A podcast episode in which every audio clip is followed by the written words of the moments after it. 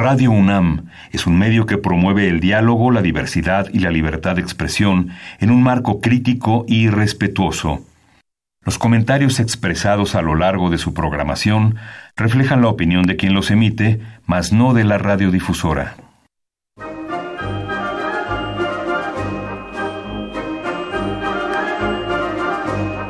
La Feria Internacional del Libro del Palacio de Minería y la Facultad de Ingeniería de la UNAM presentan La Feria de los Libros. Un acercamiento a la lectura.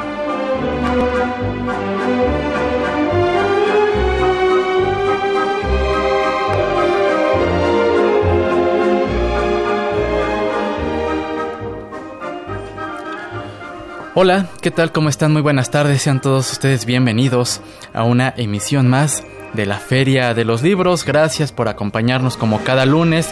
Los invitamos a que se quede con nosotros. Mi nombre es Elías Franco y pues eh, la cita ya la empezamos como cada semana. Eh, tenemos... Eh, vías de comunicación, llámenos al 55 36 89 89. Lo invitamos también a que nos siga en nuestra cuenta de Twitter es arroba ferialibros. Por supuesto, si nos quiere eh, enviar su opinión, su sugerencia más extensa, lo puede hacer al correo electrónico la feria de los libros arroba gmail.com si no tiene posibilidad de seguir esta transmisión a través de su radioreceptor, puede hacerlo a través de la página web de Radio UNAM, www.radio.unam.mx y por supuesto también eh, recordar que puede descargar esta emisión y emisiones anteriores en www.radiopodcast.unam.mx. Y bien, pues esta tarde tenemos bastante información. Vamos a hablar aquí en cabina de rock. Nos va a acompañar en la mesa de la Feria de los Libros Luis Fernando Enríquez. Él es autor del libro Avándaro, la historia jamás contada, publicado por Editorial Resistencia. Vamos a recordar un poco al maestro Alfonso Reyes.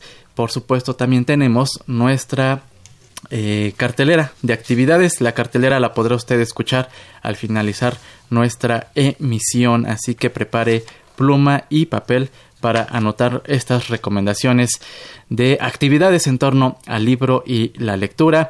Y como cada lunes tenemos eh, libros de obsequio para todos ustedes y eh, para aquellos que nos compartan sobre cuál cree que sea la historia jamás contada sobre Avándaro, eh, pues podrá llevarse uno de estos libros. Vía Twitter tenemos el título El mejor de los mundos posibles de Abel Quesada, cortesía de la Cámara Nacional de la Industria Editorial Mexicana y al teléfono 55 36 89 89 un ejemplar del título Senderos de la Filosofía de María Zambrano o Cómo se hace filosofía al andar. Este es eh, un libro, autoría de Greta Rivara Camaji, cortesía de Editorial Itaca. Así que llámenos 55 36 89 89 o bien envíenos su tweet a arroba ferialibros. ¿Cuál cree que es la historia jamás contada sobre Avándaro? Así que pues ahí está la invitación a que se quede con nosotros. Eh, vamos a platicar con Luis Fernando Enrique sobre este libro y sobre lo que se vivió en aquella época allá en Avándaro. Sin duda, uno de los sucesos que fue parteaguas en muchos ámbitos y definitivamente pues para la, cultura del espectador en, cuanto a eh, espectáculos de rock masivos, pues Avándaro fue uno de esos parteaguas. Eh, hacemos pausa y regresamos. Escuchas la Feria de los Libros.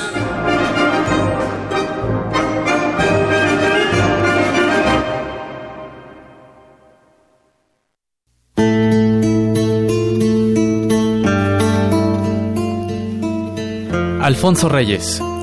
Nació el 17 de mayo de 1889 en Nuevo León, Monterrey. Considerado como el Benjamín de una generación que se preocupó por las problemáticas nacionales, su obra estructuró el rumbo de la cultura contemporánea. Narrador, ensayista, poeta, traductor y diplomático, la vitalidad de su pluma no sucumbió ante el encasillamiento de la especialización. La crítica literaria, la poesía, el cuento y el periodismo fueron algunos de los lugares que la escritura del regiomontano exploró. Inmerso en la efervescencia juvenil de su tiempo, en 1909 fundó, junto con numerosos amigos y compañeros, el Ateneo de la Juventud, lugar que forjaría su mirada sobria y crítica para el resto de su vida. La producción discursiva de Alfonso Reyes, repartida en 26 tomos, fue amplia y nutrida, como el periplo de su vida. Destaca entre su obra Cuestiones Estéticas en 1911, Cartones de Madrid, publicado en 1917, Visión de Anáhuac, que publicó también en 1917, Huellas en 1922, Ifigenia Cruel en 1924, Pausa en 1926, Última Tule en 1942 y Los Trabajos y los Días que publicó en 1946. Alfonso Reyes recibió el Premio Nacional de Ciencias y Artes en la categoría de Lingüística y Literatura. Fue miembro de la primera Junta de Gobierno de la Universidad Nacional Autónoma de México en 1945 y el doctorado honoris causa por la Universidad Nacional Autónoma de México en 1951. Murió en la Ciudad de México el 27 de diciembre de 1959. Vamos a escuchar un fragmento de la visión de Anáhuac en voz del propio Alfonso Reyes.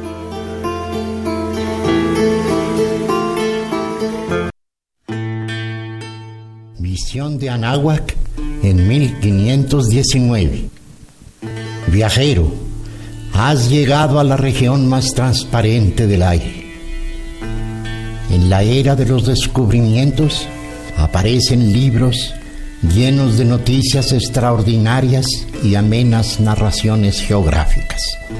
La historia obligada a descubrir nuevos mundos se desborda del cauce clásico y entonces el hecho político cede el puesto a los discursos etnográficos y a la pintura de civilizaciones.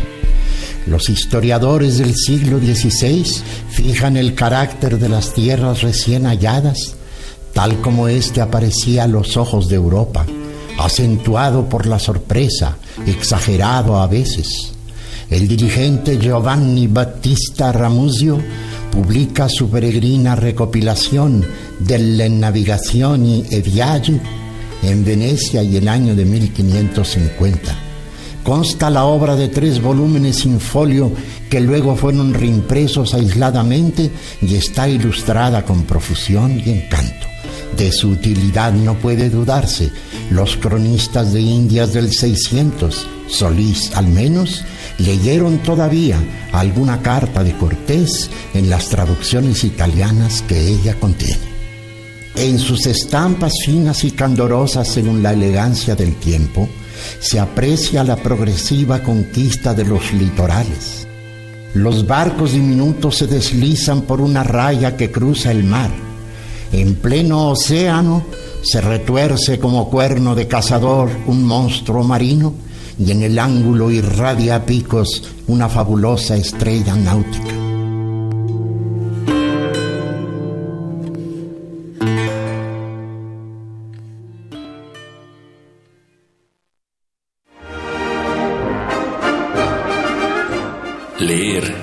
Estar vivo. La Feria de los Libros. Estamos de regreso en la Feria de los Libros. Escuchamos en voz del propio Alfonso Reyes un fragmento de Visión de Anáhuac a propósito de su natalicio. El 17 de mayo, Alfonso Reyes nació en Nuevo León. Y damos la bienvenida a Luis Fernando. Eh, pues desde 1979 ha publicado en periódicos como Uno más Uno, El Financiero, El Universal, La Jornada, Milenio Diario, ha publicado en revistas como MX, Dos Filos, El Gallito Comics y El Chamuco. Eh, buenas tardes, bienvenido. Qué gusto recibirte aquí en la mesa de la Feria de los Libros. Un gusto estar aquí. Buenas tardes a todos. Eh, pues encantados, sobre todo para hablar de este libro, una novela gráfica. Cabe destacar que se trata de una novela gráfica sobre Avándaro, sobre Avándaro, sobre esta, pues haces esta, este recorrido eh, que te tocó vivir, que eso, este, vamos a platicar, pues sabroso respecto a lo que sucedió en el 72. 71. 71 sí, sí, sí, en septiembre, ¿verdad? Septiembre. En septiembre, septiembre del 71. el Día de los Niños Héroes. y bueno, pues Avándaro que sucede pues en el 68 se, se dio eh, la matanza de Tlatelolco del 2 de octubre. Eh, y un par de años se pues se desarrolla el lamentable halconazo. Digamos que todas estas estos movimientos sociales juveniles estudiantiles y después bueno eh, llega Vándaro sí con un antecedente que ya vamos a platicar pero todavía se tenía esta muy presente y estos temores no sobre este contexto sociopolítico aquí en México.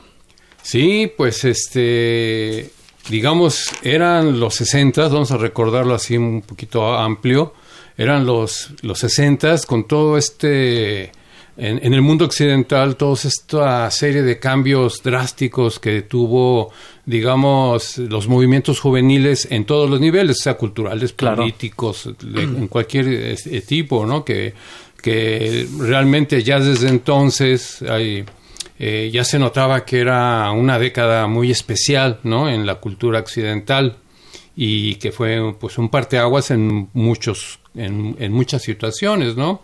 Este, la, eh, las protestas contra las guerras, o concretamente Vietnam, pero como un símbolo eh, amplio de lo que era la guerra, de los jóvenes que decían ya no queremos ir a la guerra, ¿no? Ya ves, se manejó siempre como era muy heroico ir a pelear por la patria, etcétera, en todos los tiempos, pero ya se empezaba a cuestionar eso porque se veía que nada más era para servir intereses eh, económicos y políticos, ¿no?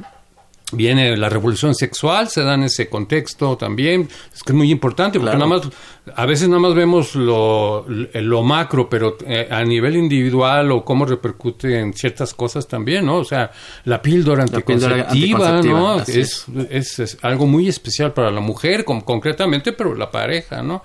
En fin, la revolución sexual, las drogas, en un contexto muy diferente a lo que ahora entendemos por drogas, en aquel tiempo era buscar nuevas vías filosóficas, o de liberación de la mente. con una visión más, eh, bueno, mística. Exacto. Siguiendo ahí tradiciones. Ese era el contexto. Entonces, bueno, entonces eh, viene se dan muchas situaciones, asesinatos, ¿no? Este, magnicidios, ¿no? Luther King, este, Kennedy, Bob Kennedy, etcétera, la invasión a Checoslovaquia, ¿no? Empieza a cuartearse la, el muro, ¿no? la, Unión Soviética, en fin y, y, la, y, la, cultura, pues, y sobre todo la de los jóvenes, pero que se convierte durante un tiempo, en ese momento, en una contracultura.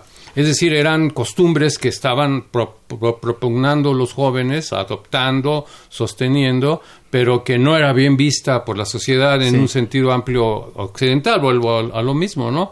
Este, el pelo largo no gustaba, o sea, no era no era unas modas en el sentido de que, ah, es lo que se lanza para que mira, o vístete así, usa esto, ponte esto, haz esto. Al contrario, ¿no? Entonces había mucha contra eh, oposición a todos estos modos, ¿no? Entonces era todo esto estaba inmerso, la canción de protesta, la música, etcétera, ¿no? Entonces era el contexto que se dio. Y concretamente en México, pues sí, como tú bien dices, tenía apenas tres años, que es nada, lo del 68, que aquí yo, más que decir la matanza de Tlatelolco, que sí, o sea, que sí fue, obviamente, pero a mí me gusta decir el movimiento del 68, que implica y que contiene, obviamente, también la matanza de Tlatelolco, ¿no? Pero el 68 fue mucho más que la matanza de Tlatelolco, ¿no? Entonces, el movimiento del 68, con toda su energía, toda su lucha, toda su propuesta, y que incluye esto, ¿no? Y, y lo de... Y, tenía tres meses, creo, dos, tres meses, este, lo del alconazo. El cuando viene sucede en junio. Sí, Sucede en junio y Avándaro se, en septiembre. se lleva a cabo en septiembre. Sí, estaba muy fresco y entonces este y era parte del entorno que uno vivía eh, aquí en la Ciudad de México, ¿no? Nadie le ignoraba, digamos. Claro, claro. Luis Fernando, y a ti que te tocó y que fuiste a Avándaro, este, eh, ¿Dónde, por ejemplo, dónde, vieron el póster de Avándaro? ¿Cuáles eran los ánimos, eh, por ejemplo, en la familia cuando de pronto le dices tú a tus papás quiero ir a Avándaro a este primer festival de rock? Sí, sí. Eh, ¿cómo, cómo, ¿Qué nos puedes compartir al respecto? Bueno, eh, fue una de las cosas que ya luego fueron polémicas. En un- uno en el- en el momento, pues reaccionaba a, a lo que se estaba dando, ¿no? Pero entonces el, empezó a aparecer en algunas revistas especializadas en rock que ya había, mu- creo que México Canta, la revista Pop, Sí. que eran de gran circulación y que se abocaban a la música y a la cultura juvenil en, ge- en general.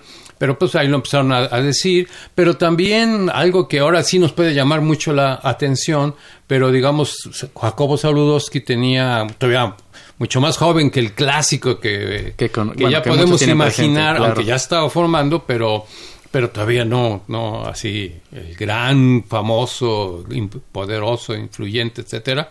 Pero eh, tenía un programa de cultura, ¿no? En la televisión, no el noticiero, eso sí, Sí, sí, te- sí. tenía su noticiero en Escafé, se llamaba, creo, y pero también tenía unas par- unas cuestiones de cultura y ahí él empezó a promoverlo. No, que va a haber un, es- este, en un programa que él hablaba también de música y de varias cosas, eh, desde un punto de vista como de reportero más bien, o sea, no dejaba eso, me- pero empezó a hablar también, entonces todo el mundo veía ese programa este, musical, entonces ahí se fue uno enterando, ¿no? Entonces fue circulando y luego aparecen los, los carteles. Los carteles. Sí, entonces ya eso, se expandió rápido la noticia, ¿no? Y claro, y luego viene, uno dice, pues joven, uno de 20 años, 18, 19, 20 eran los rangos de, con los amigos que fui. Este, pues vámonos, es que era muy inédito un, un concierto en esos términos en aquel momento. Ese es el contexto, ¿no? Era una cosa inédita. ¿Y cómo a poco va a haber un concierto así, estilo Woodstock, digamos, ¿no? Que era el gran referente, que fue en 69, este, así en el campo y con, pues vamos, ¿no? Todo el mundo dijo vamos y todo el mundo, en el independientemente de su situación económica, ¿no? Exacto. Este, los que no tenían tanto, pues juntar, a ver cómo le hacían. Los que no, pues hasta se iban hasta en coche y, y con tienda de campaña, y, o sea, no tienen problema. Pero independientemente de eso, pues todo el mundo este, quiso ir, ¿no? O sea, obviamente era, insisto, porque es, es importante, era una situación bastante insólita en, el, en la cotidianidad mexicana de la Sí, capital. Sí, sí. Y claro, y luego viene pues la confrontación, digamos, con la familia, ¿no? Con los padres, los abuelos, porque aunque ya también dependía de cómo fuera cada familia, pero en mi caso pues sí eran bastante como atentos de estar ahí con nosotros, de a ver qué hacen, qué no hacen, este, y sí viene un poco el choque, ¿no? De queremos ir, no, pero pues, ¿en dónde es? ¿En, en el campo? Pues, ¿qué es eso? ¿Dónde van a dormir? No, pues es en la interrupción. Eran dos días, ¿no? Se Claro. anunciaban como dos días. Entonces viene el clásico choque, pero digamos, de todos modos, dentro de todo mi familia, pues como que un poco la preocupación, ¿no? Este, no era por no querer dejarnos ir, pero Sí, refleja un poco la, la familia normal de aquellos tiempos, ¿no? Era más bien, pero eh, es como incierto, ¿no? ¿Dónde vas? Pero igual nos fuimos, como todo el mundo. Se aventuraron. Sí, nos aventuramos. Fue una aventura, fue una logramos. aventura. Es una aventura, no, no sabían ni a qué iba. O sea, en qué condiciones se iba. Te digo, era el primer evento de esta clase y de Claro, esta magnitud. masivo. De esta magnitud, no, no, eso no, todavía no, porque ¿qué? Porque todavía no sabíamos qué iba a pasar. Claro. Ahora sí ya sabemos, pero digamos, en el momento era nada más, ah, un concierto de rock donde se va a permitir, primero, primer punto, ¿no? Totalmente. Este, se, se permite un concierto de rock, porque ya hemos tenido varios antecedentes y de cancelaciones y de fracasos y de prohibiciones, ¿no? Entonces, ese, la primera reacción también fue un poco de incredulidad. ¿Cómo se van a...? Claro, era en el Estado de México, ¿no? Así en la es. capital estaba prohibidísimo. Prohibidísimo y- Imposible en ese momento En ese- claro. ningún concierto de, de esta categoría, de ningún tipo, ni siquiera en un local cerrado, ¿no? Estamos charlando con Luis Fernando, autor de esta novela gráfica Avándaro, la historia jamás contada, un libro que sí, en efecto, se trata de una, eh, pues es una historia autobiográfica. Sí. Aquí Luis Fernando nos comparte su historia. Luis Fernando, ¿qué te parece si vamos a escuchar un poco de música? Claro. Y continuamos con esta charla para que nos comentes eh, qué vivieron Eso. en Avándaro y cuál es tu historia. Eso. Regresamos.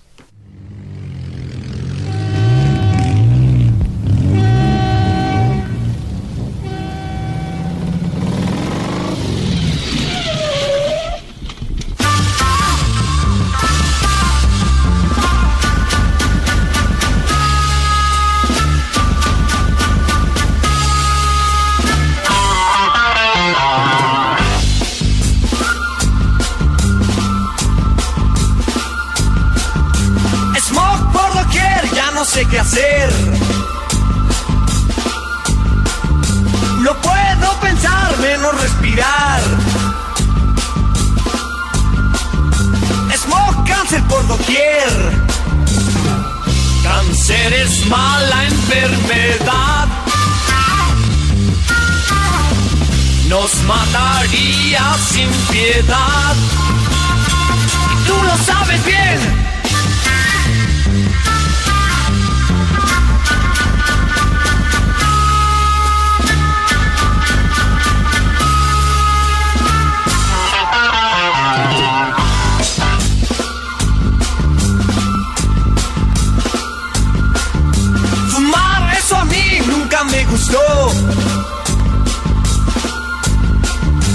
Entiendo por qué les gusta fumar. Y no entiendo yo por qué. Un día sabrás tú que fumar. Marihuana ningún bien te hará. Y eso yo lo sé.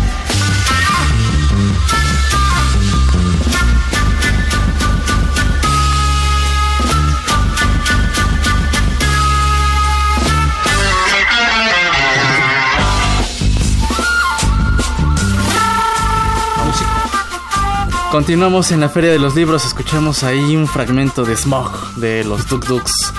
Pues los Dux Dux formaron parte de este cartel de Avándaro. Estamos charlando con Luis Fernando, autor de este libro, Avándaro, la historia jamás contada. Y antes de continuar esta charla, eh, tenemos dos libros de obsequio para el primer tweet que nos llegue a arroba ferialibros. Y a la primera persona que se comunica al 55 36 89 89, pues se podrán llevar uno de estos ejemplares. Y eh, Luis Fernando, antes de ir a esta, a esta pausa musical, eh, ¿qué te tocó vivir en Avándaro? ¿Con qué, ¿Con qué se encontraron? Claro, sí, sí, sí. Eh, digamos, nadie sabía qué iba a pasar. Era una aventura totalmente porque era el primer concierto que se, en ese momento que se permitía, aunque no en la Ciudad de México, que era imposible, eh, por, eh, estaba prácticamente vetado cualquier evento masivo juvenil, no nada más por el 68, sino además por el acoso Sí. a las expresiones juveniles, ¿no? Este, que ya desde antes se habían manifestado, desde, lo- desde antes del 68, en los 60, o con el, con el regente Urichurtu, o sea, una sociedad muy conservadora.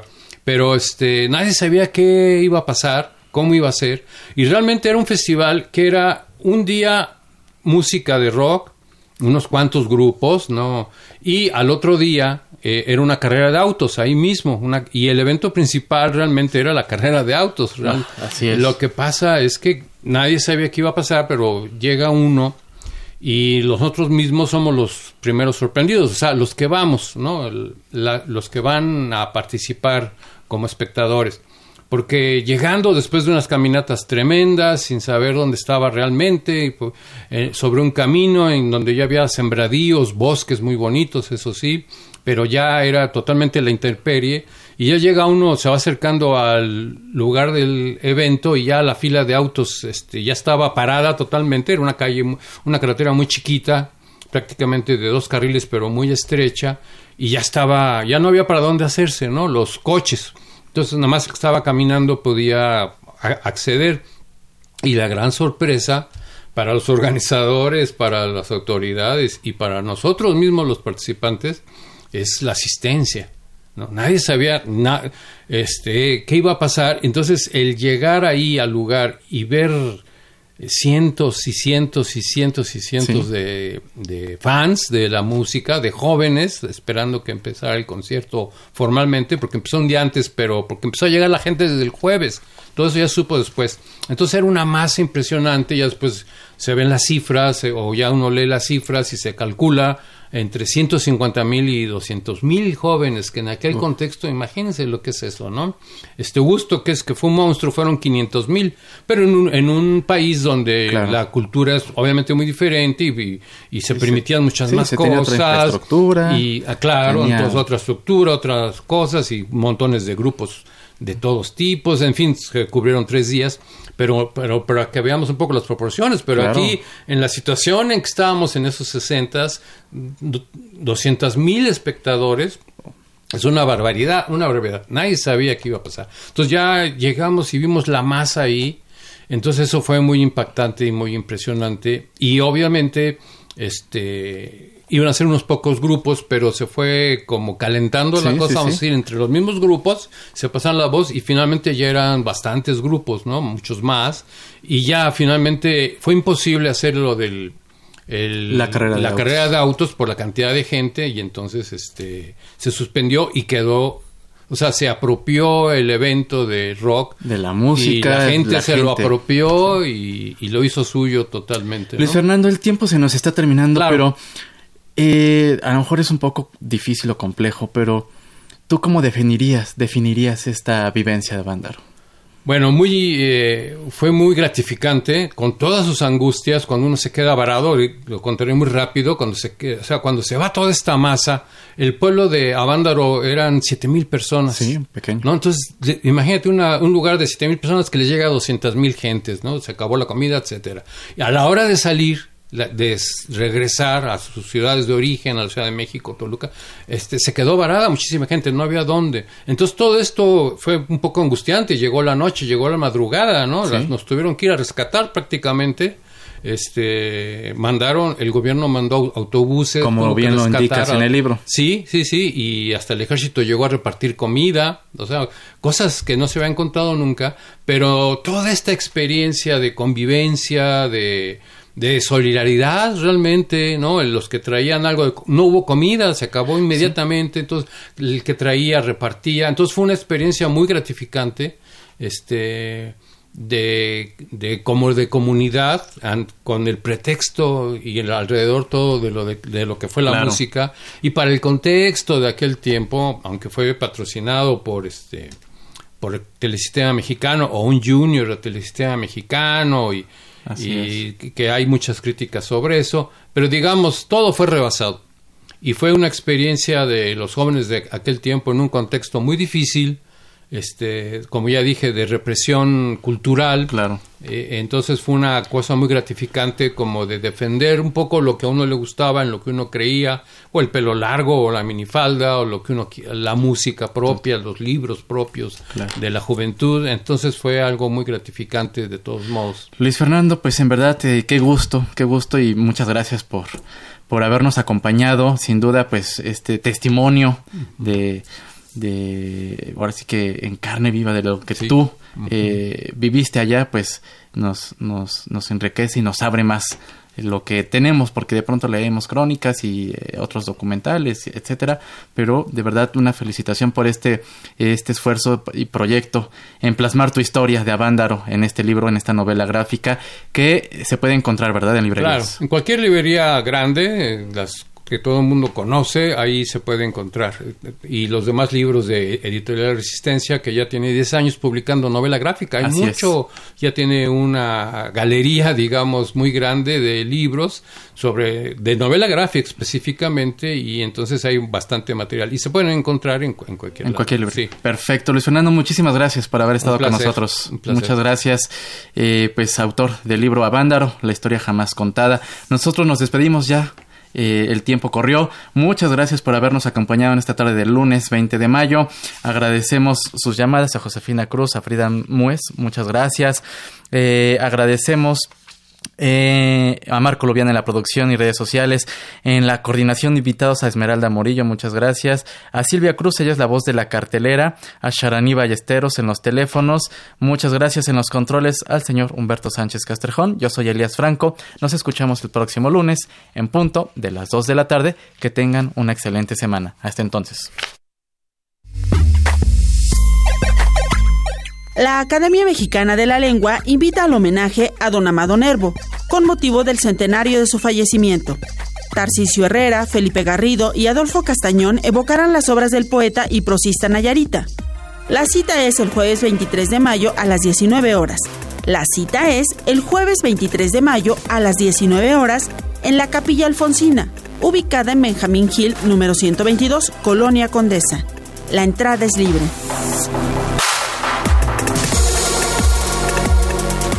La Biblioteca José Vasconcelos invita a la conferencia Cartilla Moral en el siglo XXI, vigencia de Alfonso Reyes. El público podrá acercarse al pensamiento del escritor regiomontano y descubrir la vigencia de su cartilla moral, escrita hace 75 años.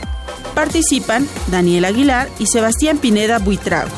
La cita es el jueves 23 de mayo a las 18 horas en Eje 1 Norte sin número, Colonia Buenavista. La entrada es libre.